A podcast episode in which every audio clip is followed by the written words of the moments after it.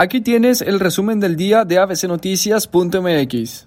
En forma inesperada, la Secretaría de Salud de Nuevo León suspendió anoche las actividades en el Congreso del Estado a causa de un brote de COVID-19. En un comunicado, la dependencia argumentó que la clausura obedecía a razones de salud por una ola de contagios en el recinto legislativo. La clausura ocurre en medio de la controversia por la sesión que se tenía programada para hoy para analizar de nuevo la sanción contra el gobernador Jaime Rodríguez y su secretario general de gobierno Manuel González.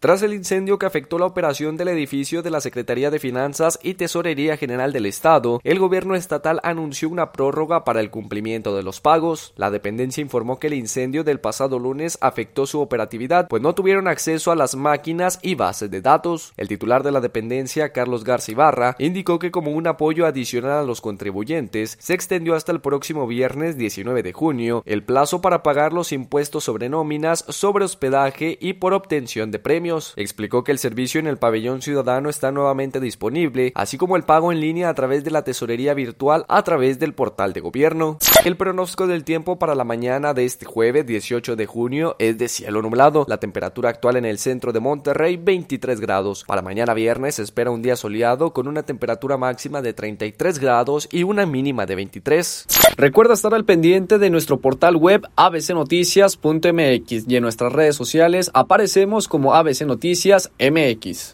Redacción y locución Víctor Antonio González. Buenos días.